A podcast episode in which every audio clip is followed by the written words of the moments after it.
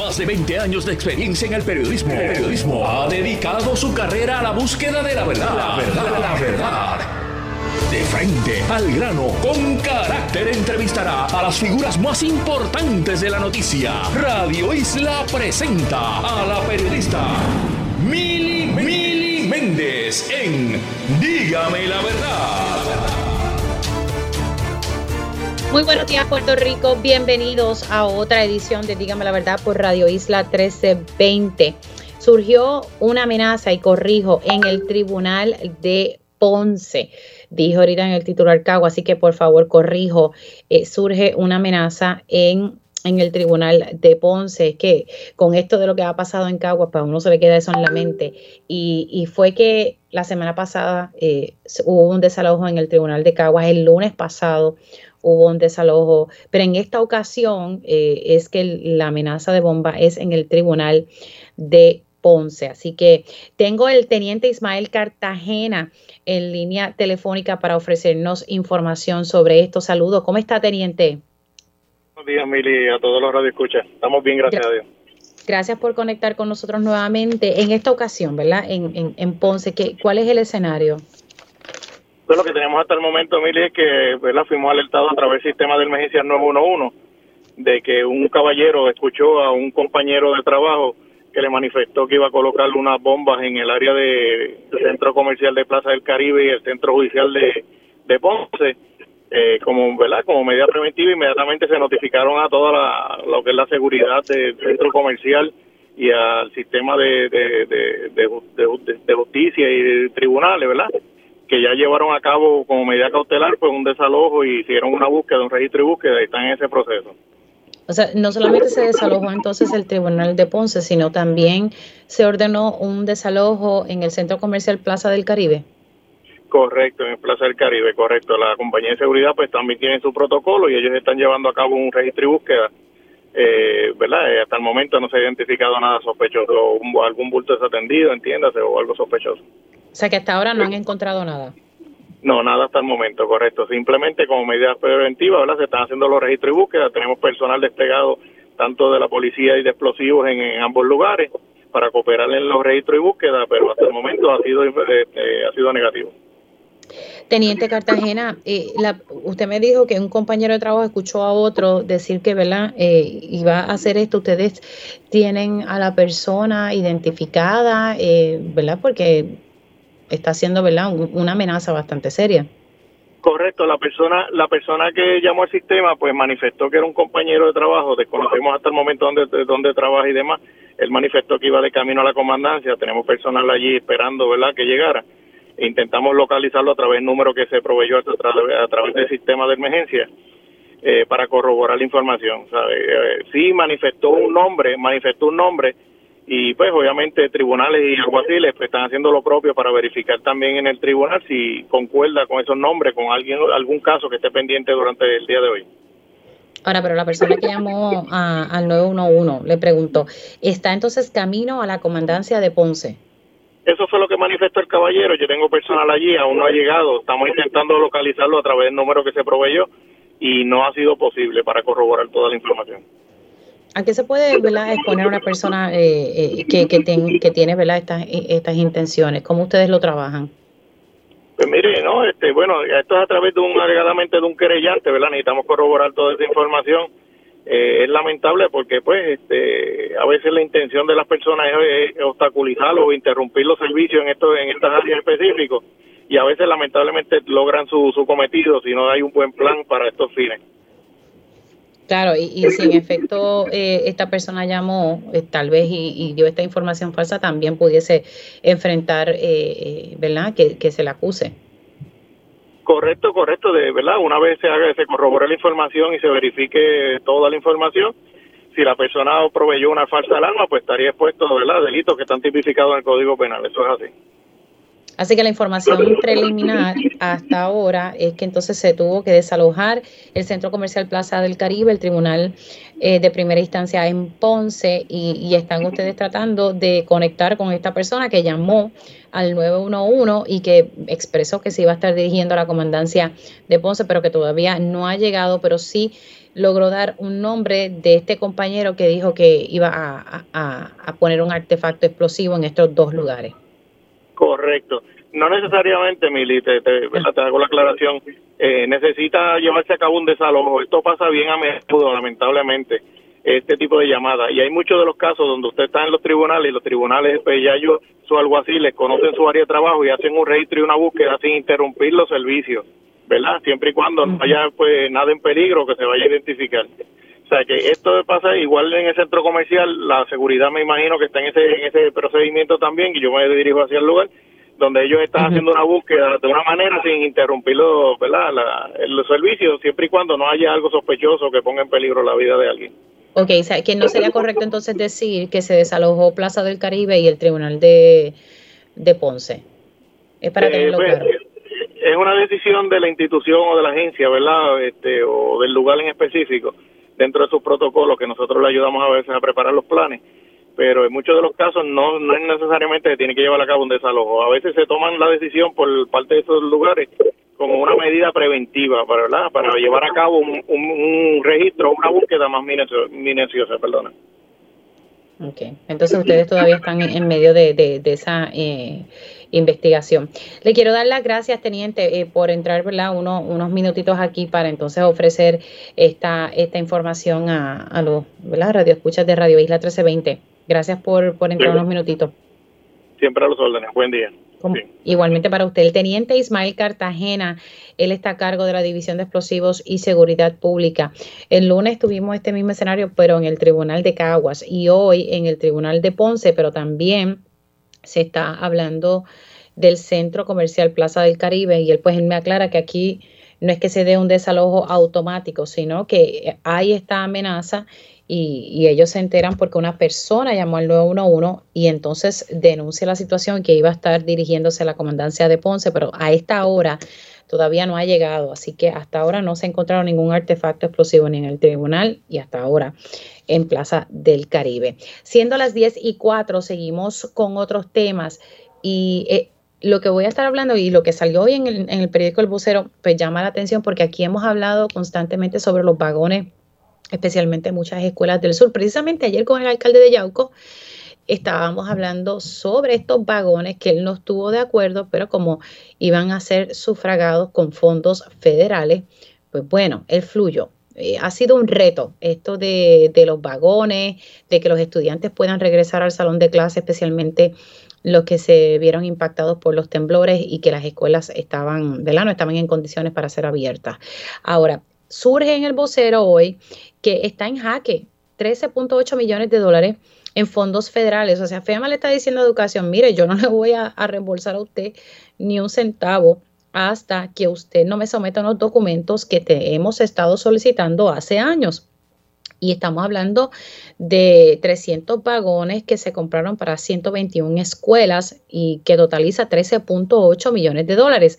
Así que no me das la documentación, yo no te reembolso. Y precisamente para hablar de este tema, porque él fue muy vocal y, tenía, si mi memoria no me falla, creo que había sometido una resolución de investigación a esos fines, el representante José Rivera Madera. Muy buenos días, ¿cómo está?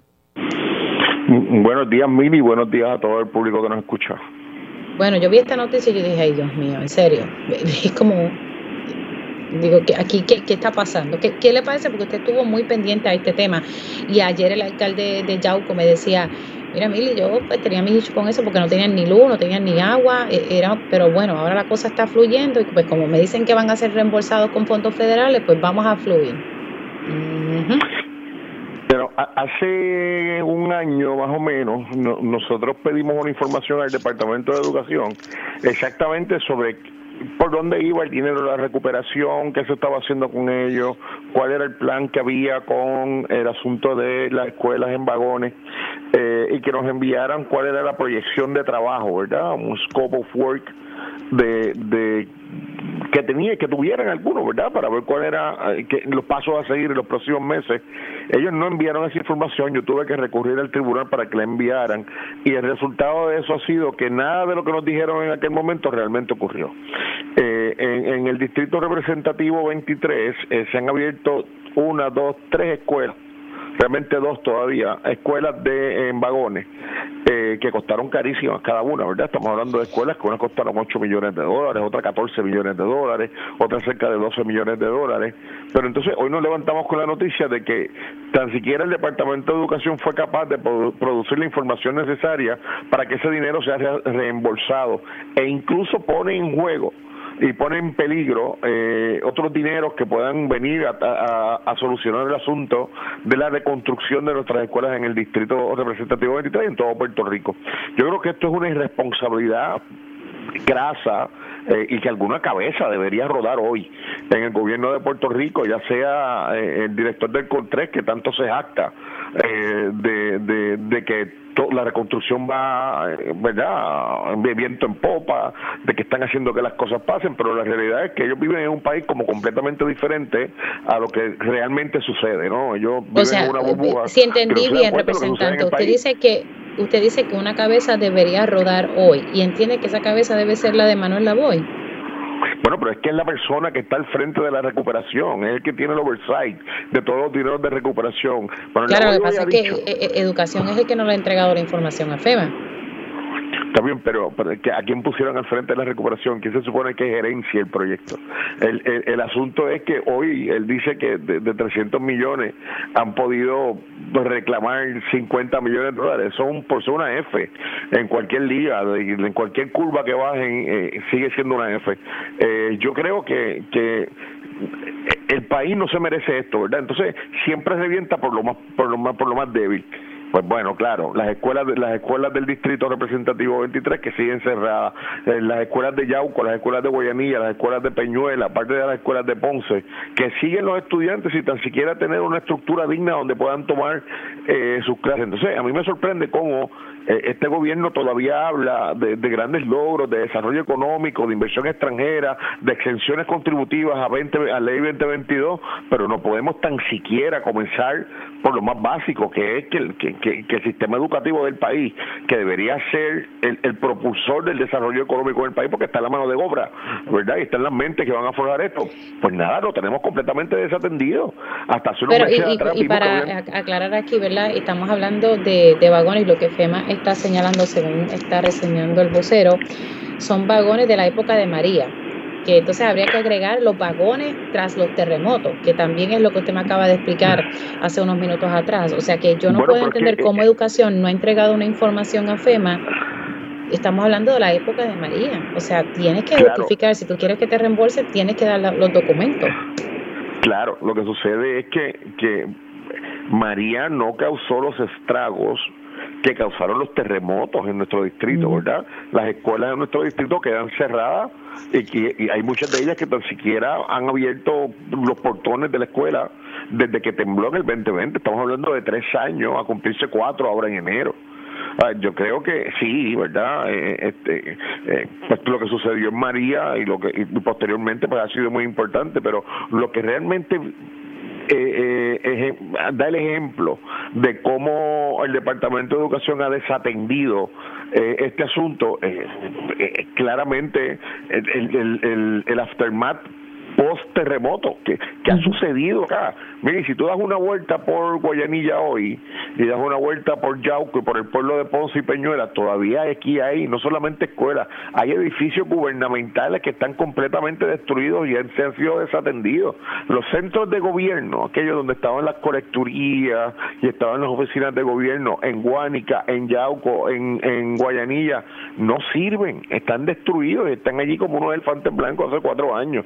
Yo creo que, que, que el, el, la persona a cargo, y, vuelvo a enfatizar en el señor Lavoy, la persona a cargo del CORTRE, la persona que pusieron a cargo de la, de la reconstrucción y del oversight de los fondos de la reconstrucción ha fallado crasamente. Eh, no, han tenido tan siquiera eh, la capacidad de poder demostrarle a FEMA, mira, sí, nosotros estamos haciendo esto, necesitamos el reembolso. Yo creo que, como te repito, ¿verdad? Alguien tiene que pagar por esto hoy porque es que estas cosas no pueden seguir impunes. El problema es que se sigue perdiendo dinero, se siguen perdiendo acceso a fondos que son para eh, los niños de nuestro país y nadie y no pasa nada nunca pasa nada. Cuatro anuncios ahorita en, en televisión de haciendo que las cosas pasen y como si no sucediera nada. Ahora, ¿usted nunca recibió entonces la información que le solicitó al Departamento de Educación precisamente sobre el plan de trabajo para las escuelas del sur? O sea, nunca se entregó. No, Sí, sí, no, no, la recibimos a través del tribunal porque ellos se llenaron inmediatamente y nos la enviaron. Pero lo que te quiero decir es que esa información, lo que me enviaron, nada de eso ocurrió. Ahí tenían unos planes de, de unas escuelas de arreglar otras, que si tal día esta subasta, que si tal día este, este anuncio de subasta, que se va a adjudicar esto te puedo decir más que, que más del 80% de lo que me enviaron nunca ocurrió. Y lo pedí porque exactamente hacía un año antes de eso eh, nos habían dado otro plan diferente y antes de eso otro plan diferente. O sea que se le ha ido este cuatrenio en planes, se le ha ido este cuatrenio en promesa y no ha pasado nada. aquí y aquí no podemos negar una realidad y es que, eh, ¿verdad? siempre que se habla de fondos federales en eh, post una emergencia se crea este tipo de, de como de oportunidad a, a contratistas grandes que empiezan por allí a inflar precios y como dicen que son dineros federales, pues un clavo que cuesta 25 centavos, pues se cobra 3 dólares. Pues ese tipo de cosas, yo veía la subasta súper encarecida. Oye, aquí estamos hablando de que hay, hay escuelas en, en en vagones que por 14 millones de dólares. Hay una en, Peñuela, que es donde va a acomodar la escuela superior, que hasta los otros días no tenía competida de agua. es, una irresponsabilidad mayor. Lo mismo pasa en Yauco, exactamente. Ayer precisamente el alcalde nos estaba hablando de eso, así que eh, interesante lo que usted me dice, que nada de lo que le mandaron a usted sobre lo que iban a hacer, nada se ha hecho. No, no, ellos tienen unos planes, inmediatamente esos planes cambian a los dos meses que lo que lo que lo hacen, eh, eh empiezan a declarar subasta desierta, eh, eh, empiezan a contratar servicios de emergencia, pero sigue sin ocurrir nada. si bien en, en, en Peñuelas todavía, la escuela superior, cuando está el portón abierto y hay alguien de seguridad allí dentro, si tú vas a la escuela, hay portones que todavía no se han abierto desde enero del 2020. Simple y sencillamente ahí no ha entrado un ser humano tan siquiera. ¿De qué estamos hablando? 14 millones de dólares para relocalizar la escuela superior, cuando la, en vagones, cuando la estructura de la escuela superior se podía comenzar a trabajar y ya estuviera terminada desde esos cuatro años. No, nos ha olvidado, ¿verdad? Y, y, esto es parte, eh, de nuevo, de querer mostrar una cara al país eh, con algunos motivos que yo desconozco, tengo que imaginar que son políticos, pero al final del día las cosas realmente no están pasando. Representante, gracias por haber entrado unos minutos aquí en Dígame la Verdad. Se cuida mucho. Muchas gracias por la oportunidad. El representante José Rivera Madera. Sigo con el tema en el Departamento de Educación. En esta ocasión vamos a hablar sobre el pleito de, clase Rosalía Vélez, 43 eh, años ya. Y, aquí hay eh, unas 87 estipulaciones que hay que cumplir y que pues se está ahora eh, supervisando, no a través del Departamento de Justicia, sino un bufete privado que se ha contratado, cuando esto antes lo hacía el Departamento de Justicia. Entonces, eh, en, el tribunal, el Departamento de Educación, y lo voy a explicar aquí de manera sencilla, le, dice al tribunal, mira, yo estoy cumpliendo con estas 11 estipulaciones, vamos a, cerrarlas ya porque yo estoy cumpliendo con el mínimo, ¿verdad? No es que está cumpliendo excelentemente, no, con el mínimo. Vamos a cerrarla eh, y pues seguimos con la tema. Y, cuando mi próxima invitada le explique a ustedes cuáles son esas estipulaciones, usted va a decir, ¿cómo? Porque en, mi caso yo puedo decir que los otros días yo estuve haciendo una historia sobre un niño que no había podido ir al no, no, no había podido ir a la escuela, a pesar de la escuela estar lista y tener todo lo que él necesitaba para su educación, no podía llegar porque no había transporte. Gracias a Dios ese niño, ¿verdad? Ya está asistiendo a la escuela. Tengo a Carmen Warren, portavoz del Comité Timón. Gracias, Carmen, por estar con nosotros. Saludos y muy buenos días.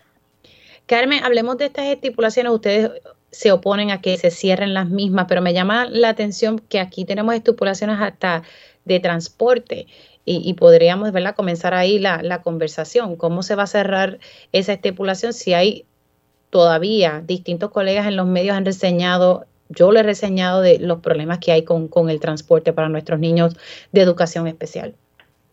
El, este, este es un tema bien complicado para hablar sin que uno se quebrante, ¿verdad? Porque eh, uno considera que es una injusticia tan grande el que se atienda mentira tras mentira eh, que, pretenden muchos funcionarios dar para impresionarle al país, al que no tiene quizás de cerca a un hijo o una hija en el programa de educación especial o que tiene algún impedimento, que las cosas están corriendo bien, que las cosas están bien, que aquí hay mucho dinero y se está utilizando para atender la necesidad de los niños.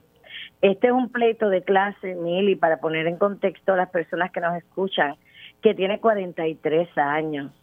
43 años, cada vez que un niño se sospecha que tiene un impedimento, debe acudir al Departamento de Educación para ser registrado. Este pleito requiere, después que se firmaron unas estipulaciones, 87 como muy bien dice, se requiere que haya un monitoreo de parte del tribunal para asegurar que el Departamento de Educación cumpla. Esas estipulaciones se firmaron en el 2002, un 14 de febrero. Y el, el, departamento, desde que inició el proceso de monitoreo, ha estado incumpliendo consistentemente, y no lo tiene que señalar un adversario del gobierno de turno, es la realidad que el propio departamento le documenta a la monitora que evalúa su, su desempeño. Es el propio departamento quien le entrega los documentos a ellos indicándole cómo van cumpliendo con las estipulaciones. Así que del propio documento del departamento, la monitora va evaluando y hasta ahora ellos alegan en el departamento y su bufete que los representa que hay una, una consistencia del departamento en, en cumplimiento de 11 de esas 87 estipulaciones en 11 de ellas ellos están cumpliendo consistentemente en los últimos años. Y llama la atención que precisamente son cuatro estipulaciones importantes que tienen que ver, número uno, con el registro de los estudiantes en el programa de educación especial. Ellos alegan que ese registro es continuo, que ese registro todos los días. Los padres pueden, tan pronto identifican o sospechan, ir y registrar a su hijo, y que ese registro va a, proveerle una cita para varias evaluaciones relacionadas al impedimento que se identifica. Y que eso va a proveerle inmediatamente después de la discusión de la evaluación, que debe ser una evaluación adecuada, ¿verdad? Que cumpla con todos los parámetros, va a tener y va a poder acceder ese papá a llevarle esa evaluación, aunque sea lejana de su hogar, y que no tenga la transportación, ellos le van a proveer apoyo, asegurándose de que se dé la evaluación. Ese tipo de cosas que tiene todo un protocolo, el departamento alega que ha estado en cumplimiento.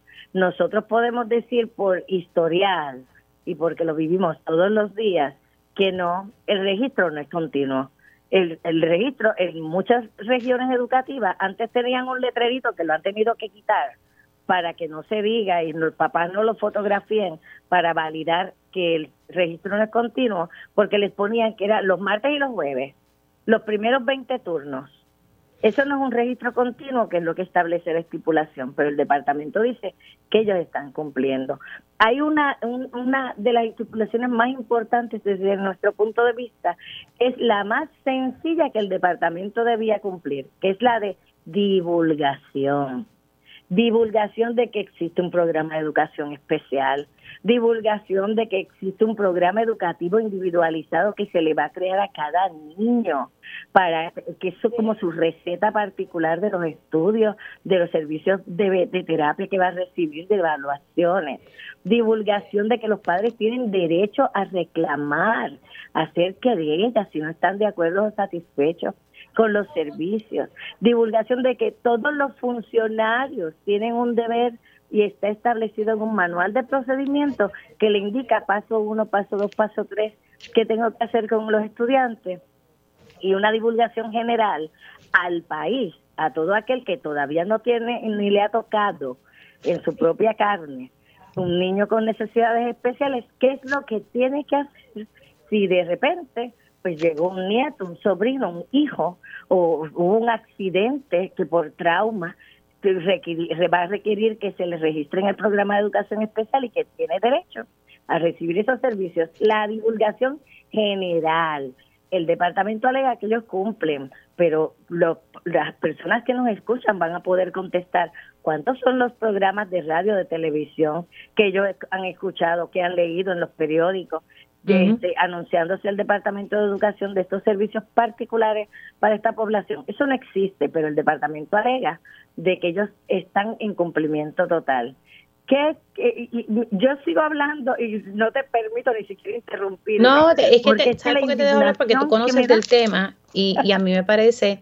y ya tengo la pausa encima, tengo que entregar, Carmen, pero me parece insólito que se pida y que el tribunal haya permitido que esto se pueda, estas 11 estipulaciones se puedan cerrar. Eh, ustedes van a solicitar una reconsideración del tribunal. Quiero que aproveches. El día de ayer, precisamente, los abogados que representan a los estudiantes en el pleito de clase sometieron al Tribunal de Primera Instancia una petición para una reconsideración nuevamente de la decisión parcial que se sometió para el día, para octubre, para el 29 de septiembre. Esta petición además eh, establece una oportunidad para que se divulgue ampliamente a través de un edicto para que todo el mundo, todos los padres, madres, que son más de 100 mil padres y madres en el país, de estudiantes de educación especial, tengan conocimiento de la intención del tribunal de cerrar estas estipulaciones que el departamento quiere que, que se archiven y que los padres puedan expresar su sentir que puedan emitir, ¿verdad?, comentarios a los abogados que les representan para que ellos vayan con argumentos concretos relacionados a eso y, que, el que sea el tribunal entonces quien determine de forma final y firme, pero después que los abogados cumplan con su deber, que es recoger de parte de los padres y de las madres sus opiniones. Y eso se puede hacer a través de los edictos igualmente, convocar asambleas generales en las distintas regiones o más cercanas a, que las personas puedan comunicarse o a través de comunicaciones escritas diversas, pero con un tiempo razonable. Para el que todavía no sabe, porque el departamento no le ha divulgado que usted tiene derecho, para que el que todavía no sabe pueda venir a conocimiento y sepa cómo tiene que defender el derecho a que su hijo reciba eh, los servicios educativos que tiene garantizado en la Constitución y que pueda expresarse libremente. Se me ha acabado el tiempo, pero gracias por haber entrado unos minutitos aquí en Dígame la Verdad. Importante que todos los padres de niños de educación especial eh, que se comuniquen con el comité Timón eh, para que se puedan orientar sobre lo que está pasando con el pleito de clase de Rosalidia Vélez y, y, siempre exhorto a que también me escriban a través de mis redes y ahí en mis cuentas de tanto Twitter como de Instagram y en Facebook siempre tengo un correo electrónico donde me pueden escribir directamente. Carmen, un abrazo, te me cuidas mucho. Nosotros hacemos una pausa aquí en Dígame la Verdad por Radio Isla 1320 y al regreso hablamos de las alianzas público-privadas en, en varios expresos del país. Esto ya se estaba cocinando y pues ya ayer se hizo oficial. Regresamos con eso en breve. Dígame la verdad, las entrevistas más importantes de la noticia se escuchan aquí. Mantente conectado. Radio Isla 1320. 1320. Conéctate a radioisla.tv para ver las reacciones de las entrevistas en vivo. En vivo. Esto es Dígame la verdad con Mili Y ya estamos de regreso aquí en Dígame la verdad por Radio Isla 1320. Les saluda Mili Méndez. Gracias por conectar. Ahora vamos a hablar de una pieza legislativa que se sometió y que podría facilitar que los gobiernos municipales cierren los negocios, así porque sí. En este momento, para que un, Para que el municipio eh, pueda cerrar un negocio, tienen que cumplirse unos procesos eh, requeridos en ley y entre ellos es que hay que acudir a los tribunales, eh, demostrar esa evidencia y entonces el tribunal emite una orden de cierre. Así fue como ocurrió en el municipio de San Juan cuando en la calle Loíza había una situación en términos de los ruidos, de negocios que tal vez no estaban cumpliendo con, la permisología y todo eso. Hay un proceso que hay que, que hay que seguir. Entonces, esta medida dispone que se podría ordenar el cierre cuando haya motivos fundados para creer que se trastorna la sana convivencia pública. Y este proyecto fue sometido en el Senado y todo este cierre se pudiese amparar en la seguridad pública sin que medie una orden judicial. Y, pues, como dijo ahorita, esto pues surge eh, a raíz del contexto de lo que pasó con el asesinato de dos estudiantes turistas en la calle Loíza, entre otras situaciones que ocurrían allí en la calle Loíza, donde los residentes estaban pidiendo que se pueda llevar a cabo una sana convivencia eh, en esa área. Así que esto se ha sometido y esto pues eh, se sometió precisamente, estamos hablando del proyecto del Senado 1354, se sometió por el senador José Luis Dalmau y Ramón Ruiz Nieves. Eh, y esto enmendaría el código municipal en varias instancias. Así que, ¿qué tiene que decir ¿verdad? el Centro Unido de Detallistas? Porque esto eh, va a afectar a pequeños y medianos negocios. Pues tengo a su presidenta en línea telefónica, Lourdes Aponte, a quien le doy los buenos días. ¿Cómo está? Saludos, buenos días, Mili. Nuevamente, muchas gracias por poder compartir brevemente en tu espacio pues mira, este, Mili, ¿qué te, qué te puedo decir? Eh, nosotros, ¿verdad? Como comerciantes sabemos y conocemos que toda actividad comercial requiere un marco regulador, ¿verdad? Este, para el, para el cumplimiento. Y pues para ello es que se crean lo que son las leyes y los reglamentos. Eh, pues al final, pues todo lo que aspiramos, ¿verdad? Es el progreso económico y social de, de nuestro país pero el continuar dando a entender qué es lo que a nosotros, ¿verdad?, nos preocupa, que esta ola criminal en que nos afecta a todos sin distinción eh, como consecuencia de, de, la actividad este comercial. Yo creo que nosotros tenemos que ser un poquito más responsables porque nos estamos enfocando en mirar solamente la punta del iceberg. Y no estamos y estamos solamente viendo porque sí sucedió un lamentable verdad incidente pasado este en los predios de este de este negocio eh, de igual manera, pues también, eh, claro está, hay que saber, porque si hubo unos, unos este, intentos previos a este comerciante eh, de, uno, de, de no cumplir, de tener unas multas, etcétera, ¿qué pasó? ¿Dónde estuvo, verdad, la acción de ese, de ese inspector este, y demás? Y después pues pasan las cosas y como dicen, todos pagamos justos por pecadores. Eh, verdaderamente estas medidas, ¿verdad? De lo que se pretende, porque claro, es para, para lo que es la sana convivencia, las áreas de seguridad, pero a nosotros nos preocupa grandemente porque también el factor de la criminalidad, pues hay otros factores envueltos, como el desempleo, la pobreza, eh, la violencia doméstica, o sea, son un sinnúmero de otros aspectos que no necesariamente están enmarcados en lo que es la actividad comercial.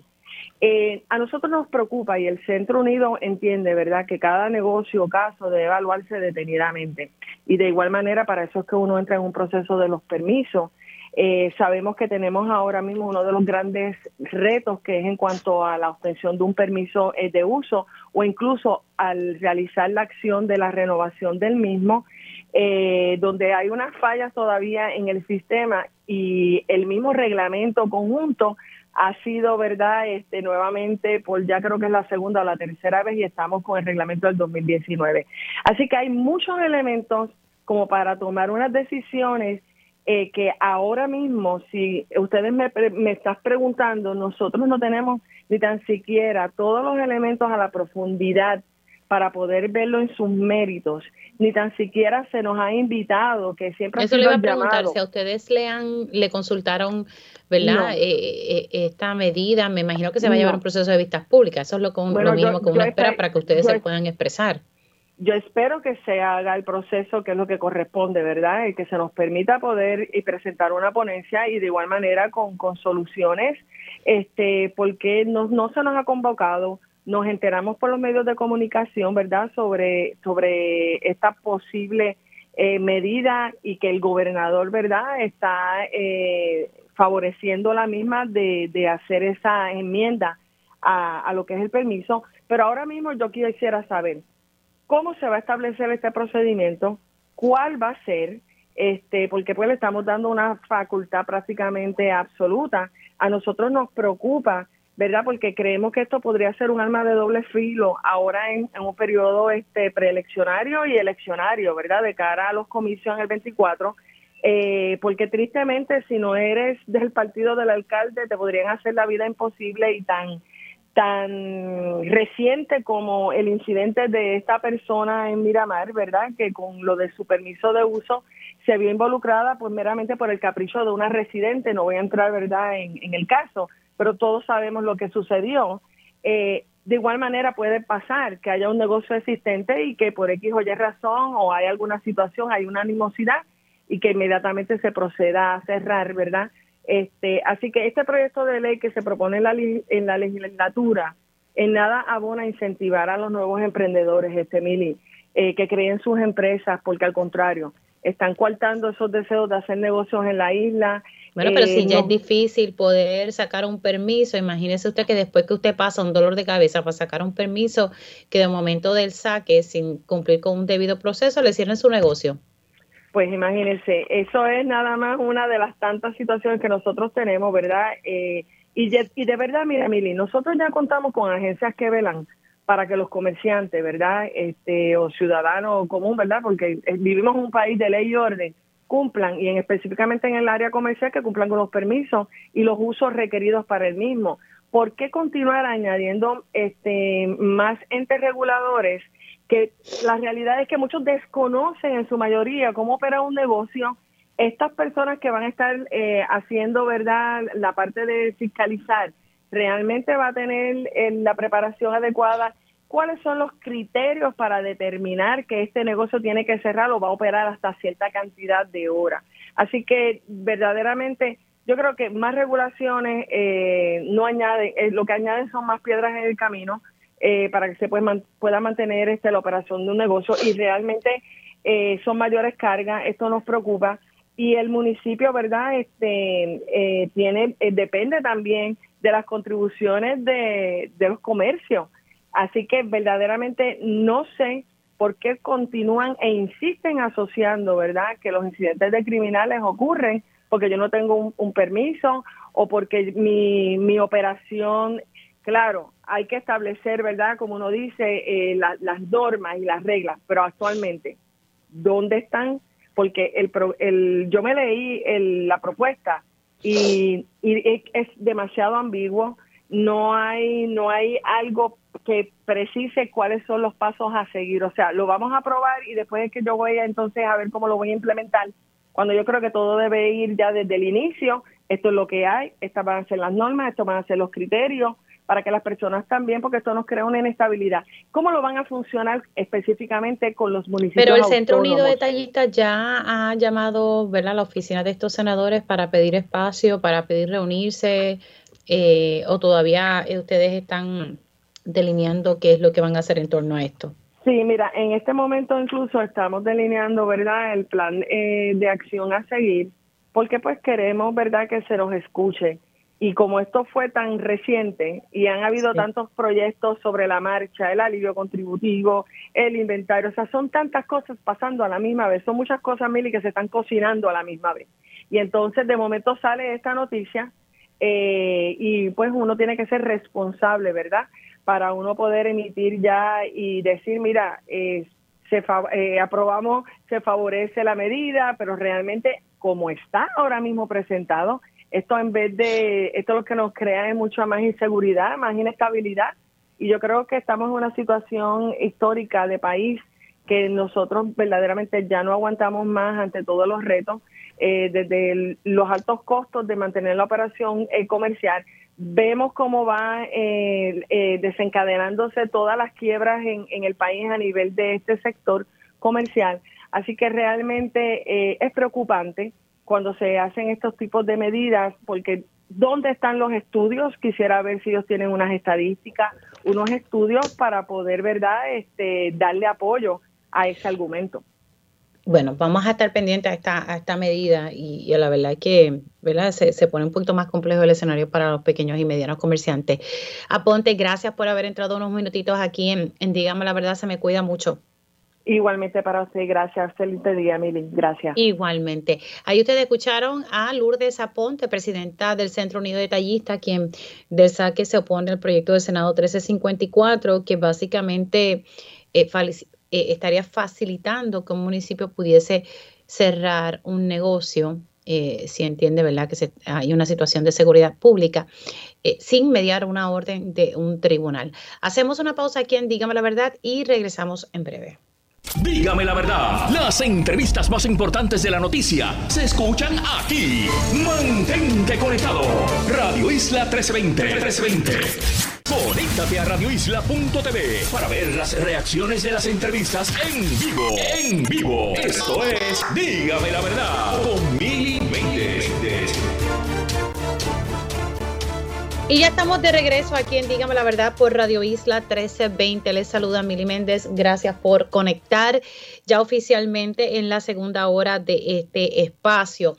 Eh, ahorita en la mañana estuve divulgando Una, una información y es que los delegados por la estadidad, de acuerdo a, lo que ha explicado el propio director de la Oficina de Ética Gubernamental, eh, los funcionarios públicos electos, y en este caso los delegados de la estadidad, eh, fueron personas electas por el pueblo, tienen que presentar sus informes financieros a la Oficina de Ética Gubernamental.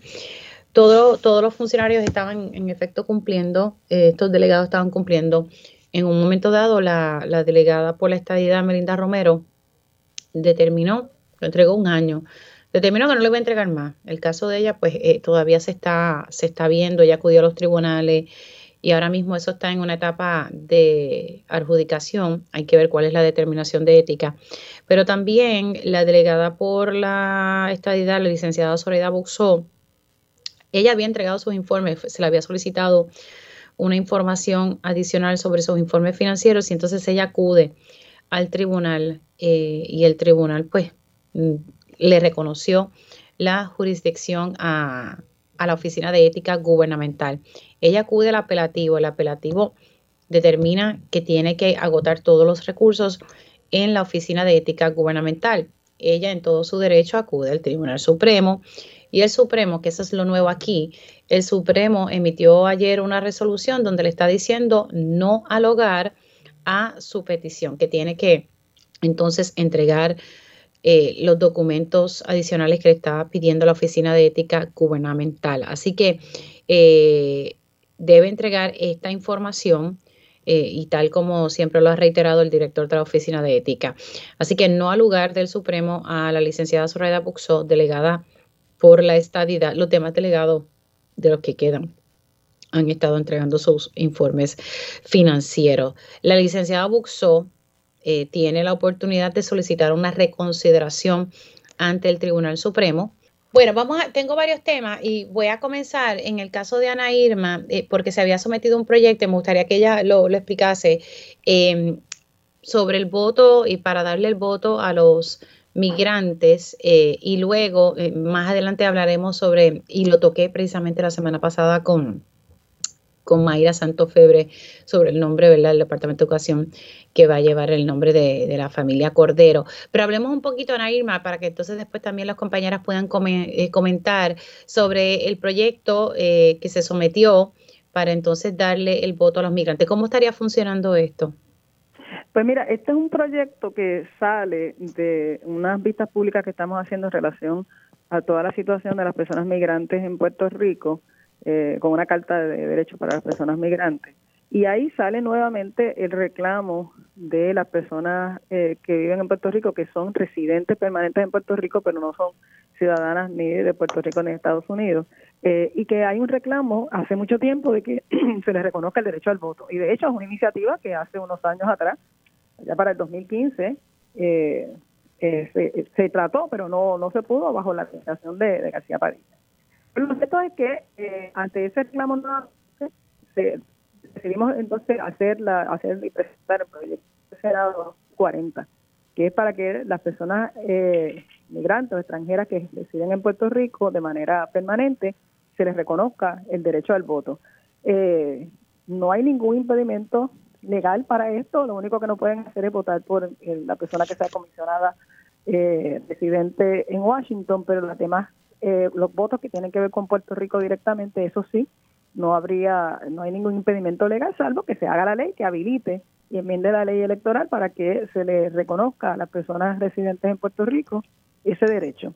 Hay montones de otras cosas que se han reconocido. Lo único que no se les ha reconocido es el derecho a votar en el sitio donde han decidido eh, tener su residencia eh, permanente, como sería este caso. Así es que claro, pero para yo entenderlo, pero entonces serían personas. Alguna gente me ha criticado y nos critica diciendo de que supuestamente cómo vamos a estar dando el voto si no sabemos cómo van a votar las personas que son residentes en Puerto Rico permanente, pero no tienen ciudadanía. Y yo les digo, yo creo en el derecho al voto de las personas, inclusive el derecho que tengan a no votar por mí, porque es el asunto del derecho al voto, es, es lo que lo que hace diferente la convicción que uno pueda tener en este tipo de cosas, es que uno está reconociendo derechos, no a cambio de nada, sino simplemente para que las personas puedan ejercer un derecho. Eh, para entenderlo bien, Ana Irma, estamos hablando de personas que residen en Puerto Rico, pero su estatus mm, inmigratorio, ¿cuál es? No tienen, ¿verdad? su ni, ciudadanía. residencia permanente. Residencia permanente, pero sí entonces tienen un estatus legal. Tienen ese estatus eh, formal que le estaría dando la residencia permanente. Obviamente necesitan tener pues el, lo que se les pide a las personas que le dan residencia permanente y esas serían las personas que podrían acogerse a esta ley si se, si se aprueba el beneficio de poder también participar en las elecciones. Vamos a pasar entonces eh, con la licenciada Carmen Lebrón y luego paso entonces con Eda eh, para que den su opinión precisamente sobre este proyecto. Bueno, yo tengo que decir, eh, obviamente eh, estamos hablando de personas que tienen un estatus migratorio de residencia permanente. Y estos son ciudadanos como tú y como yo que llegan a Puerto Rico de, de una manera, obviamente, con un estatus legal, eh, que es este, residente permanente, y que aportan a la economía, que se ven afectados por las decisiones eh, que se toman a nivel eh, de país y de gobierno, eh, que están de mano a mano con nosotros enfrentando tanto las cosas que normalmente enfrentamos todas y todos los puertorriqueños en este país, eh, y que yo no le veo ningún impedimento, más allá de que esté establecido por ley, que en efecto también aporten con su voto a eh, ayudar a tomar una ruta en este país, puesto que están eh, básicamente, como tú y como yo, aportando a la economía, aportando a la sociedad y también recibiendo el impacto de todas las decisiones aquí que se toman aquí. Así que yo soy muy fervorosa con la ampliación de, derechos para los seres humanos, indistintamente su origen. Así que yo lo veo con buenos ojos. Eh, ¿Cómo van a votar? Pues yo creo que eso es indiferente porque cada uno de nosotros tenemos derecho al voto y nadie nos preguntó cómo vamos a votar. Así que en ese sentido, eh, mientras más se amplían los derechos para los seres humanos, mejor calidad de vida vamos a tener. Así que para mí es una idea eh, que recibo con muy buenos ojos. Habrá quien diga que hay personas que no son puertorriqueños que van a estar tomando decisiones en el país y decidiendo la ruta de este país, pero lo cierto es que en la medida que hay diversidad, mejor eh, se toman las decisiones y por qué no dar la oportunidad a que personas que viven en este en esta isla puedan también aportar hacia el futuro del país. Eda. Sí, eh, mira, me, me, me parece bien importante un proyecto como este y la discusión que genera, porque a nosotros nos enseñan que la democracia es eh, del pueblo y para el pueblo, ¿cierto? Entonces, eh, aquí faltan un montón de conversaciones en este país sobre la representatividad de diferentes sectores del pueblo. Y yo pienso, por ejemplo, eh, la vida que, que enfrentan las personas migrantes no, no es igual que la vida que enfrentamos personas que tenemos la ciudadanía, que somos de aquí, esto y lo otro, comenzando con los prejuicios. Eh, y los prejuicios, por ejemplo, eh, con, con, personas que son que, que no están representadas por el poder del control. quiero decir, a una persona haitiana que está viviendo aquí en Puerto Rico, que enfrenta una vida mucho más complicada desde el, racismo y desde, la, xenofobia, eh, esa persona debiera tener a alguien que represente eh, sus intereses, su vida, etcétera. Así que me parece que es un excelente primer paso para comenzar la conversación de cómo se debiera configurar el poder político en Puerto Rico para que haya más personas que sean nuestras voces en los espacios oficiales que ha establecido Puerto Rico como un país democrático que alega ser. Eh, y yo digo, no solo nada más para las personas migrantes, ahí debe, debe haber mayor apertura para las personas que sean diversas, que sean negras, que sean con impedimento, que, o sea, nosotras tenemos que plantearnos, ya que tenemos unos reclamos por equidad para las mujeres desde el punto de vista del feminismo, debiéramos también articular esas conversaciones para que no solo sea el voto, sino que haya mecanismos para que las personas que lleguen representen la diversidad y la variedad que tenemos de personas que convivimos en Puerto Rico. Vamos a hablar, hubo otra pieza legislativa eh, que se presentó y que se presentó recientemente, me llama la atención, eh, a mí yo no sé si es la forma correcta, eh, y es que se sometió en la Cámara de Representantes, no se aprobó, perdón, corrijo, la Cámara de Representantes aprobó eh, el martes, un proyecto de la Cámara 1542. Y el propósito de este proyecto es buscar facultar a los gobiernos municipales a procesar a personas que se nieguen a abandonar zonas de peligro bajo estados de emergencia declarados por el gobernador o los propios ayuntamientos. La medida dispone, eh, según también publicó el periódico Metro, la medida dispone que cada ciudadano que incumpla con los desalojos será sancionado con pena de reclusión que no, excederá, no va a exceder los seis meses o podría enfrentar una multa que no va a exceder los cinco mil dólares o ambas penas. Todo esto queda a discreción del tribunal. Yo en parte pudiese tal vez entender un poco por dónde viene la medida, porque en ocasiones en, durante emergencia hay muchas personas que se les hace difícil abandonar su hogar eh, y después entonces surge una emergencia y está a manejo de emergencia tratando de, de, salvar a estas personas, pero no sé si esta es la forma adecuada de hacerlo, eh, ¿verdad? Yo creo que entonces tendríamos que mejorar un poco el proceso educativo, utilizar ejemplos del pasado, de por qué debemos desalojar zonas que son peligrosas. Eh, y esta medida la presentó el presidente de la Cámara de Representantes, Rafael Hernández Montañez y Luis Ortiz Lugo, y fue aprobada con 45 votos a favor y 3 en contra. En este turno comenzó con, con Carmen, voy con Eda y paso entonces luego con la senadora Ana Irma.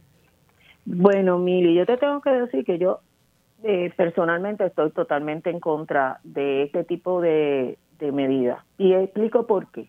Como tú dices, es más fácil educar a las personas, es más fácil tratar de convencerlas. En última instancia son personas adultas que pudiéramos, eh, a partir de la premisa que están en su, en su capacidad para toma de decisiones. Y yo no, no simpatizo con que el gobierno esté tomando decisiones por los ciudadanos y en el caso de que no cumplan con lo que el gobierno determina, se le procese criminalmente, porque de lo que estamos hablando es de procesarlo básicamente criminalmente. Yo eh, entiendo que los rescatistas en muchas ocasiones son puestos en riesgo eh, por decisiones que toman los, los ciudadanos de permanecer en su residencia, por ejemplo, en asuntos de huracanes y demás. Eh, pero me parece, y yo creo que lo hemos visto muchas veces, que cuando llega el momento crucial, la persona se logra convencer y se reubica, eh, dándole la oportunidad de que ese ser humano que está en su plena capacidad eh, intelectual o emocional pueda tomar decisiones. A mí no me parece que la forma de resolver este, esta situación sea una de carácter punitiva.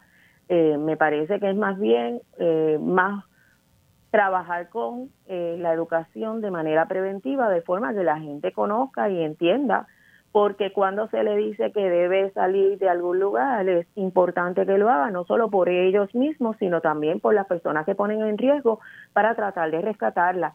Y de igual manera, eh, ¿verdad? Muchas veces son personas de, edad avanzada que no quieren salir de sus propiedades. Eh, a mí me parecería sumamente eh, atroz yo ver que estén procesando a una persona de mayor edad porque decidió quedarse en su casa. Eh, en ese sentido, yo no simpatizo con esa legislación eh, y creo que esta no es la manera correcta de bregar con el asunto. Tenemos un asunto, queremos atenderla, pero no creo que la forma de que han escogido de ser punitivo y llevar a una persona incluso a la, al riesgo de la cárcel eh, sea la manera correcta. Mira, Mili, yo tengo una clasificación a unos proyectos que le llamo las medidas del, del chinchorro. Y las medidas del chinchorro son que se juntan dos o tres popu en donde vendan Blue Label y dicen, contra, sí, déjame erradicar una medida porque eso de los rescatistas, para aquí para allá. Vivimos en una, en una isla que está amenazada por huracanes pero esa isla donde vivimos carece de planificación urbana y planificación de dónde las personas pueden eh, eh, asentarse, ¿verdad? Los crímenes ambientales que ha habido en Puerto Rico han cambiado el cauce de las aguas. Yo misma soy ejemplo. Yo vivo en una casa que está cercana a un río. Nunca en la vida había subido el río tanto pero por la construcción de las Catalinas que redujo el, torrente de agua que baja del río Caguitas, la construcción del centro judicial de Caguas que se hizo encima de un recodo del río que era importante para aguantar su torrente, una, un relleno que hizo el econo que queda en la, en la avenida José Mercado, un econo inmenso, que siguieron añadiendo relleno a un meandro del, del río y entonces ahí el río también detenía su cauce, el torrente, y ahora en ese otro lado rellenaron 100 pies hacia la, hacia la tierra y está más alto como 15 pies del otro lado del río. Esas tres, ah, y que no, no le daba mantenimiento al río, que afortunadamente en donde se tapó, pues este año está, está despejado. Y las personas que vivían que viven que vivimos aquí yo gracias a Dios estaba más lejos pero la, la calle que va paralelo al río que está habitada por personas mayores de 70 años más de 30 casas se inundaron hasta hasta la mitad de la casa. Pero eso es yo somos nosotros que vivimos en una urbanización.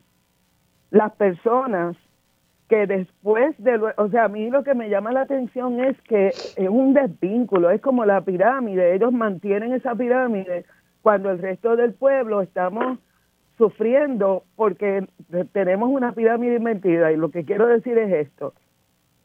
Ellos, nosotros en el pueblo hemos sufrido el mal manejo después del huracán María. Las personas del suroeste siguen sufriendo eh, consecuencias de los terremotos el país se vació. Después de María, el país, de mucha gente que pudo haber sido recursos para refugiarse, eh, se fueron. Así que la gente no tiene para dónde escoger. Y con las barbaridades que nosotras nos hemos enterado que pueden pasar en los, en los, en los refugios, yo misma estaría muy renuente a irme a un refugio porque mira, aquí no se han destapado un montón de las historias que ocurrieron en los refugios después de María, pero yo resalto el caso de una nena de tres años que violaron en el refugio de Calley, ¿ok? Mm. Dicho esto, esta clase política está tan desvinculada de lo que vivimos el resto de la población que lo que usan es el castigo. Con esto, con esto que está radicando Tatito Hernández, no hay diferencia a lo que eh, está pasando el pueblo de Palestina, que encima de tener la angustia de que puedan perder sus casas y puedan perder las vidas si se quedan, también viene este legislador que ahora aspira a, ser el, el, el alcalde del, del municipio más rico de Puerto Rico. Él está añadiendo un castigo a esas personas en lugar de propiciar que el Estado responda asertivamente al, al, al manejo de las situaciones que tenemos que nos están precarizando la vida. Así que a mí lo, que me da es vergüenza de que solamente tres legisladores se hayan opuesto a una medida tan draconiana, tan abusiva, y, estoy segura que en las vistas públicas ellos no se fueron a buscar a la gente que decide tener que quedarse en sus casas y las razones cuidado, por cuidado si se llevaron vistas públicas, cuidado, eso habría que verlo. Exacto. Habló el rey, el rey el, desde el poder absoluto habló el rey más incompetente que tenemos en Puerto Rico, porque mira que ese puesto le queda grande. Bueno, eh, me queda un, minuto. Vamos a la pausa para que entonces eh, en el próximo segmento paso con la senadora Ana Irma Rivera Lacen para que ella pueda opinar eh, sobre este tema y también si nos da tiempo para hablar del caso de Casellas, que sigue con la selección del jurado, no ha pasado mucho, pero si podemos analizar la cuestión de que 10 años más tarde, Dios mío, eh, ha pasado mucho tiempo y hay muchos abogados que han dado pues su análisis sobre los retos que pudiese tener el caso y también sobre la triste situación que estamos viendo en la franja de Gaza y, y este conflicto bélico que está entre Israel y el grupo Hamas donde, ¿verdad? En mi opinión, y lo digo con el mayor de los respetos, aquí lo que estamos viendo, ¿verdad? Son víctimas inocentes eh, a raíz de este conflicto. Cada vez que veo una imagen de un niño y, personas ¿verdad? que han fallecido a raíz de esto. Hoy el presidente Biden está en Israel. Hacemos una pausa y regreso con mi panel de mujeres. Dígame la verdad, las entrevistas más importantes de la noticia están aquí. Mantente conectado y recuerda sintonizar al mediodía, tiempo igual, en Radio Isla 1320 y Radio Isla.tv. Conéctate a radioisla.tv para ver las reacciones de las entrevistas en vivo. En vivo. Esto es Dígame la verdad con Mili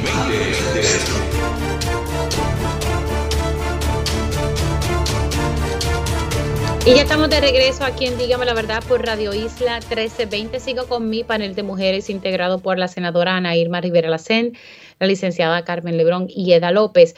Estamos hablando sobre una medida que, se sometió eh, para que aquellas personas que se rehúsen a desalojar cuando se ha declarado un estado de emergencia, ¿verdad? desalojar una zona eh, inundable, pues que entonces estas personas sean eh, eh, se le ponga eh, cárcel o una, una, pena o ambas, dependiendo de lo que decida el tribunal. Así que esta medida se aprobó ayer en la Cámara de Representantes.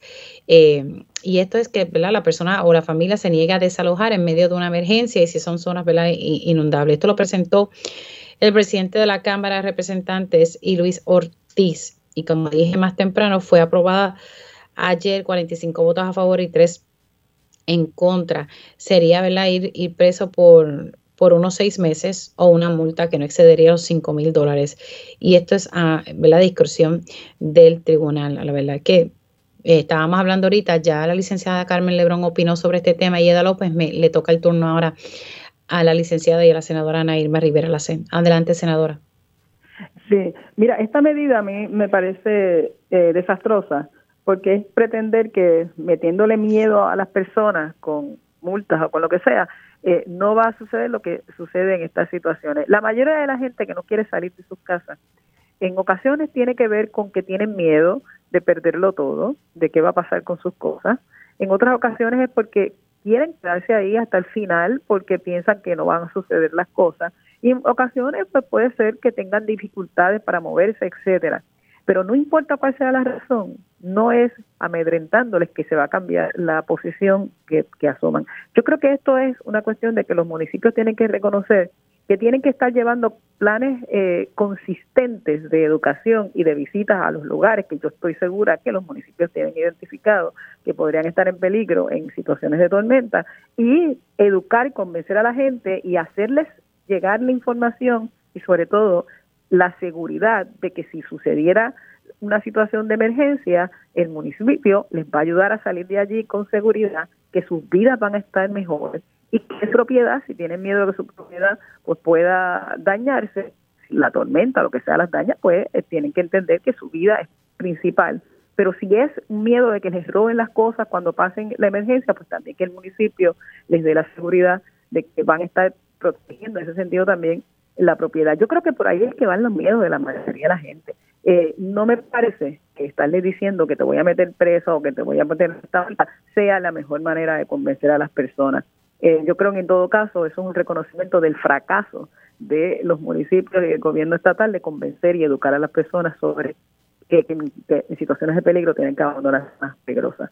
Por esa área tienen que planificar y hacer las campañas educativas más fuertes, con tiempo, pero también visitar a las personas, hablarle a las personas con tiempo eh, de cómo es que están eh, sucediendo estas cosas. Me parece que esta medida definitivamente lo amedrentar a la gente no es lo que necesitamos y más medidas de esta naturaleza mucho menos. Bueno, vamos a, pasar, si es que a, veces Mira, eh, voy a decir esto rapidito. Ahorita estaba hablando con la presidenta del Centro Unido de Tallistas, Lourdes Aponte, porque se presentó una pieza legislativa que también puede entender el origen, pero las cosas hay que estudiarlas bien eh, y, hay que también explicarle a, las personas. Eh, la medida que se presenta en el Senado, y lo más seguro tal vez has escuchado sobre esto, Ana Irma, busca que un municipio, darle la facultad a un municipio para que pueda cerrar un negocio sin que medie una orden del tribunal. Actualmente tiene que mediar una orden del tribunal. Eh, que yo sé que puede, ser un dolor de cabeza, pero también hay que velar por los derechos de, los comerciantes. Eh, y básicamente lo que se busca es eso, que, un municipio, un alcalde, pues pueda eh, cerrar un negocio porque entienda que la seguridad pública está aquí en riesgo o en peligro. Y yo no sé, estas medidas hay que analizarlas un poco y me preocupa. Así que se están presentando muchas cosas y ya esta del Senado se, se, presentó, pero esta de la Cámara que acabamos de discutir se aprobó ayer en la Cámara de Representantes. Ahora vamos a pasar a otro tema, y en este turno, en este, en este tema el turno le toca a Eda, sobre el caso de, de Pablo Casella, Ustedes saben que ahora eh, él está enfrentando un segundo juicio por el asesinato de Carmen Paredes. Este, ante este caso, como digo yo, de hace mucho, mucho tiempo, eh, ya eh, desde que se celebró el primer juicio, ya han pasado 10 años. y pues muchas de las cosas que dicen los abogados que he podido entrevistar es que va a ser un reto para la fiscalía por la cuestión de los testigos que no tienen fresco en su memoria eh, ¿verdad? sus testimonios, aunque eso, ¿verdad? Eso está, esas declaraciones están ahí. Eh, y este segundo juicio se da, eh, si memoria no falla, todo tiene que ver con el caso de Sánchez Valle, que entonces el, jurado tiene que ser por unanimidad, como es en la federal. O sea, las 12, los 12 integrantes de un jurado tienen que estar de acuerdo en un veredicto eso no fue así en el caso estatal, ¿verdad? Y estamos hablando acá a nivel estatal. En la federal sí es así, pero en la estatal ahora tiene que ser por unanimidad. Antes no era así. Eh, está este juicio en proceso de selección del jurado que se va a tardar unas tres semanas. A diferencia de la federal, en la estatal se tarda eh, eh, mucho más que en la federal. Así que 10 años para entonces llevar a cabo este segundo juicio contra Pablo Casellas eh, porque está acusado de haber asesinado a su esposa Carmen Paredes. Eda, voy contigo, luego voy con Ana luego cierro con Carmen. Sí, mira, Mili, en este nuevo juicio eh, hay muy, muchas probabilidades de que el asesino de Carmen Paredes pudiera salir absuelto si hay un jurado que, que está, ¿verdad? Que, que, no, no piensa, que, que vota en contra de su culpabilidad. Pero aquí hay un aquí hay un panorama del que yo no he escuchado mucha, mucho análisis, pero que a mí me parece que es medular. En primer lugar, eh, el matrimonio estaba compuesto por una mujer que no era del nivel económico de Pablo Casellas. Entonces, aquí hay una situación de clase, porque en el juicio inicial eh, surgió que él eh, la maltrataba psicológicamente, este, puntualizando siempre esa diferencia en clases. Pero aquí hay otra cosa. Fíjate que cuando eh, Pablo Casellas hace su relato, él culpa a un negro que le robó la, la pistola y a un negrito que fue el que él vio brincando la verja de 10 pies para, para escapar. Entonces aquí también, en la versión de, absolución de Pablo Casellas en su asesinato contra Carmen Paredes, hay una situación que tiene que ver con el racismo, porque se montó encima de unos prejuicios que dicen que las personas negras son las capaces de, de asesinar a una mujer que no conocen y asesinarla mientras ella estaba en una en una cuando cuando la asesinan ella queda en una actitud en una postura del cuerpo que no revela que ella haya sentido zozobra o que le hayan que, que estuviera su vida en peligro. En, a mí me parece que es medular que la fiscalía explore el asunto del patrón de violencia doméstica y de prejuicios raciales que, que revela Pablo Casellas. Y eso es bien importante porque el abogado de Pablo Casellas, que es el mejor criminalista de Puerto Rico, es muy astuto y es muy competente y hace el trabajo que tiene que hacer, que es intentar sacar libre a un asesino, en este caso. Pero aquí hay unas conversaciones que debieran formar parte también de la argumentación de la fiscalía porque se tejió toda una mentira basándose en prejuicios, en la normalización de los prejuicios por género, por clase y por raza. Está ahí. Y a mí me parece que, que enfocándolo de, esa manera, yo no, yo no sé cuál, cuál sería el veredicto final, pero me parece que sería una exploración que revelaría lo que pasa en muchos casos de violencia doméstica que acompañamos, que no llegan a la corte afortunadamente o que sí se convierten en feminicidios y que no se explora típicamente en nuestro sistema judicial. Voy a pasar ahora con la senadora Ana Irma y luego cierro con Carmen. Sí, mira, el tiempo que ha pasado eh, a quien único beneficia en este caso es al, imputado, sin duda. Pues porque la prueba, eh, ya tanto material como testificar, pues han pasado 10 años, es bastante difícil eh, reconstruir todo esto. Escuchando a Eda, me parece muy interesante lo que ella está planteando, porque si era un elemento para utilizarse en términos de la credibilidad de la versión que ha dado el imputado. Es muy interesante ese aspecto, me parece que sería importante, me parece muy buena esa sugerencia. Esperemos que, que, los fiscales lo, estén, estén escuchando esto y que lo tomen en consideración si es que no lo han pensado. Eh, pero por otro lado, independientemente de, que, pues obviamente, pues se presume la inocencia, me parece que los procesos en estos casos que tardan tanto, pues como se dice, pues justicia tal día no es justicia y en este caso, eh, aunque ella ya no está, eh, se, se sigue revictimizando toda la situación. Y ahora, ante la cuestión de que el jurado pues tiene que llegar a un veredicto unánime, pues el reto es, muy, es más grande todavía, consumado al paso del tiempo para la fiscalía. Eh, yo pues no tengo mucho más que decir, sino que yo espero que realmente se haga justicia y que se pueda eh, ver la luz al final de todo este camino en este proceso.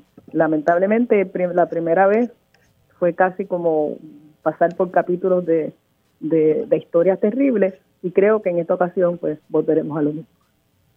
Voy a hacer una pausa y para que entonces Carmen pueda elaborar eh, su, su, turno en el próximo segmento y, pues hoy tengo hoy una entrevista a las 11.45, así que entonces eh, yo creo que con ese tema terminamos. Deja ver si me da tiempo entonces a hablar sobre la situación que está pasando en Medio Oriente y la visita del presidente Biden a Israel, eh, que ya en efecto llegó hoy. Hacemos una pausa y sigo con mi panel de mujeres.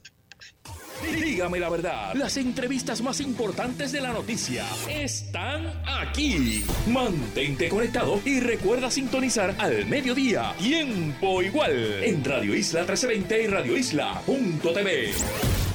Conéctate a radioisla.tv para ver las reacciones de las entrevistas en vivo. En vivo. Esto es Dígame la verdad con Mili y ya estoy de regreso con mi panel de mujeres integrado por la senadora Ana Irma Rivera Lacén, la licenciada Carmen Lebrón y Eda López.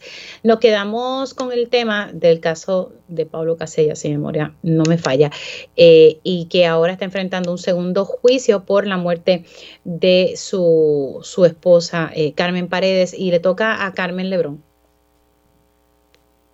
En, en este caso, muy bien lo han traído las compañeras en términos de el tiempo que ha transcurrido. Normalmente en casos regular regulares que vemos ¿verdad? todos los días, sabemos que el abogado de defensa busca distintas alternativas eh, o eh, trae distintos aspectos a la consideración del tribunal, provocando dilación en el proceso, porque es parte de lograr, eh, en cierto modo, que los testigos olviden, que la víctima se canse, en este caso víctima secundaria, eh, pues por muchas razones. En el caso de eh, Casellas, ciertamente las circunstancias jurídicas, eh, en términos de que eh, finalmente se establece que tiene que ser un jurado que logre la convicción por 12 de ellos, o sea, la totalidad del jurado, eh, les fue muy conveniente porque miren todos los años que han transcurrido en todo este proceso y ahora estamos viendo un segundo juicio. Eso hace, como han dicho las compañeras, que sea un poco más difícil eh, pues que los testigos recuerden eh, detalles, que, que se haya conseguido todos los testigos, todavía no sabemos, ¿verdad? Que, que tiene la, la fiscalía. Eh, pero yo soy de las que pienso de manera optimista y pienso que hay un expediente ya creado que tiene unas declaraciones juradas, que no dudo que Fiscalía debe haberse sentado con, todos estos testigos o los que haya podido localizar para refrescar memoria, repasar las declaraciones juradas, revisar la investigación realizada. Entiendo que ahora hay más testigos que la vez pasada para el juicio por parte de Fiscalía Así que yo apuesto y, y unamos a esto la notoriedad que tuvo el caso. Yo apuesto que al final del día, y quisiera pensar que así va a ser, vamos a ver justicia a la muerte de Carmen Paredes, aún con los inconvenientes que pueda tener el hecho de haber transcurrido tanto tiempo, que no, ¿verdad? No es fácil para, para los testigos ni para el fiscal o la fiscal que esté llevando el caso, puesto que están trabajando con hechos sumamente remotos.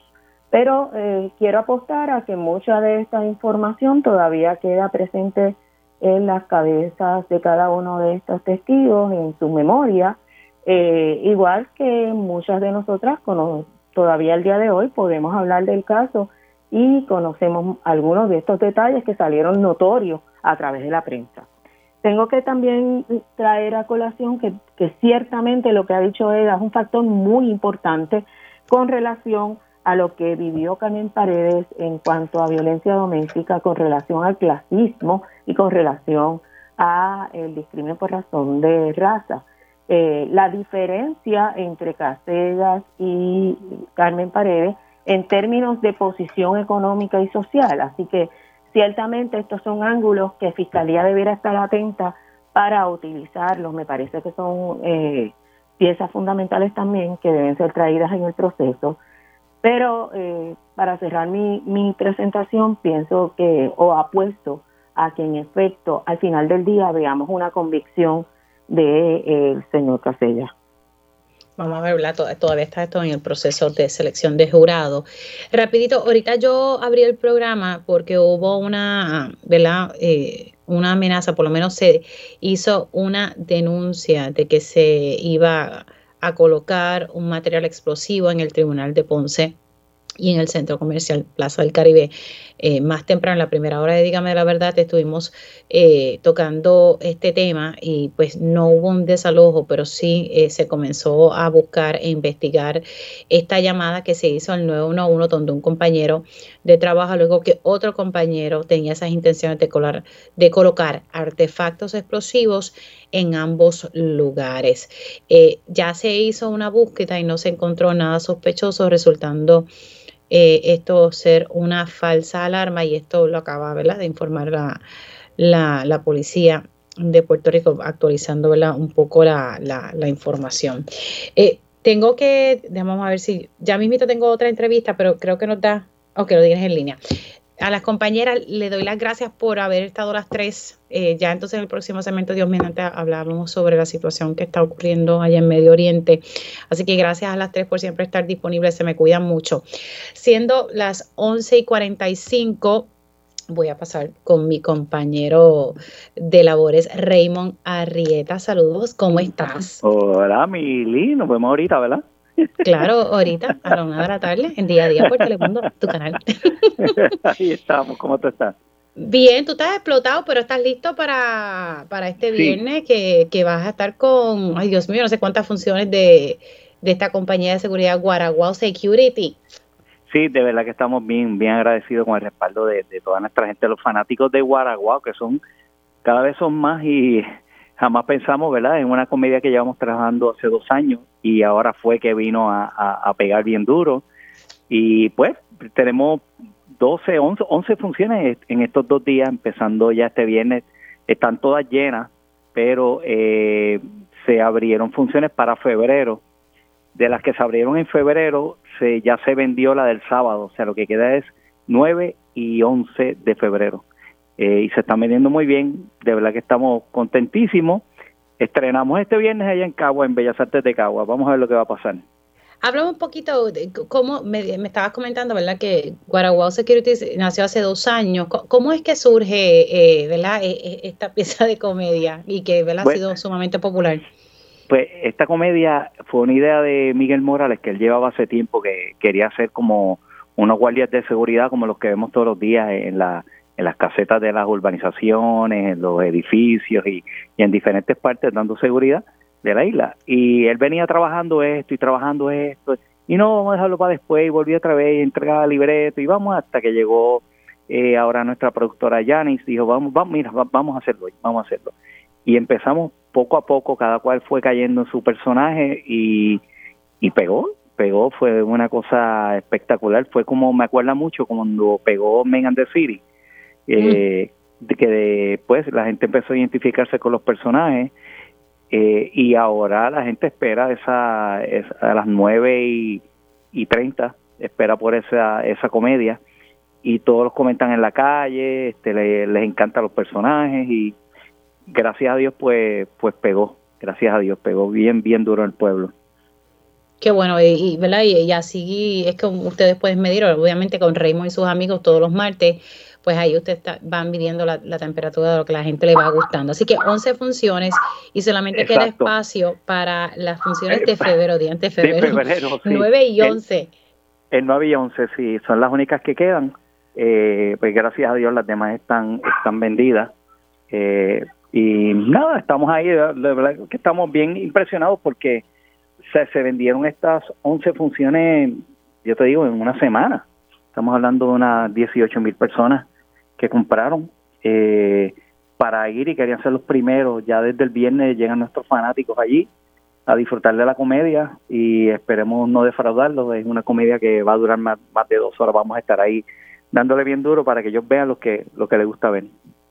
Bueno, así que vaya bastante cómodo porque va a estar sentadito ahí, pero a la vez se va a estar riendo y desconectándose un poco de todas las situaciones que pasan en el país. Necesitamos reír, Dios mío. necesitamos reír porque eh, la cosa está tan y tan difícil y tan, tan triste, eh, no tan solo aquí en Puerto Rico, en el mundo, ¿verdad? Eh, y llevamos fuertemente ensayando muchos días también. ya de verdad que estamos locos por estrenarlo y tenemos ensayo general eh, y vamos a estar hasta tardísimo allí. Tú me has visto corriendo en el canal y. No, no, no, mañana no. imagínate, ¿quién te va a soportar mañana? Exacto, no, yo mañana eh, no estaré en día a día porque tengo que estar desde la una de la tarde en el teatro y hoy estaré, hoy saldré de allí tardísimo, o sea que estamos así. Esto es un trabajo que es fuerte, pero que lo hacemos con mucho, con mucho cariño entre todos. No, y he visto tu preparación, o sea, tú vas a estar al gym, estás acudiendo para ponerte ahí en forma. Sí, porque el personaje es el, lindo, el que está fuerte, y tuve que ponerme eh, como mes y medio, darle bien duro, aunque tuviera sueño, cansancio, tenía que ir, este, tenía que prepararme físicamente y rebajé mi, las libras que quería. Eh, así que estoy, estoy contento, estamos preparados mental y físicamente. Mira, y escuché a Mía por ahí. Sí, Mía está ahí, ya la, y mi hija la agarró porque no me deja hacer la entrevista. En Mía, para que quienes están conectando, Mía es la perrita. Esa Mía está brutal. Bueno, es, tu jefa, yo creo que esa es la que sí, Sí. Ah, pero siempre, cuando ella quiera, eh, todo. Este, me puedo acercar cuando ella quiera, eh, todo así. O sea, no puedo hacer nada más, es lo cuando ella diga. Y eso es lo que hay. Eh, eh, commanding, commanding la perrita mía. Bueno, Raymond, mucho éxito, eh, que te sigas preparando y que todo sea un éxito. Estoy segura que sí lo va a hacer. Sé que te has preparado y los compañeros también que te acompañan se han preparado fuertemente para llevarle ¿verdad? un poco de alegría al público que realmente lo necesitamos en estos tiempos. Sí, eso es así. Así que nada, los boletos para, las funciones que quedan, los boletos para funciones que quedan, ¿dónde? En Tiquetera, creo que. Tiquetera. Solamente quedan funciones para el 9 y el 11 de febrero, así que lo demás exacto. Son las que quedan para febrero, exacto. Ya estas ya no, no hay posibilidad, eh, pero eh, la gente arrancó a comprar y eso. No, no, yo quiero ir de la primera a la primera. Se vendían. Ay, qué rico. Te debes sentir contento de ese respaldo. Sí, bien contento. Bien contento. Espero que se lo disfruten un montón. Así que ansioso, estoy ansioso. Vamos a, ver qué pasa. Usted disfrútese eso. Ah, nos, vemos, nos vemos ahorita, disfrútate. Nos vemos ahorita, Raymond, cuídate. Te, invito, te invito al café que va a ser la chef, o sea que no tengo que pagar. Ah, hoy, hoy, hoy sí, hoy hay coffee break. Te veo ahorita. Un beso. Un abrazo. Señores Raymond Arrieta, que tiene ¿verdad? E, estas, estas funciones de Guaraguao Security, a la verdad que yo trabajo con él, lo he visto, él se fa y se prepara y los compañeros también que lo acompañan. Nosotros hacemos una pausa y al regreso tiempo igual.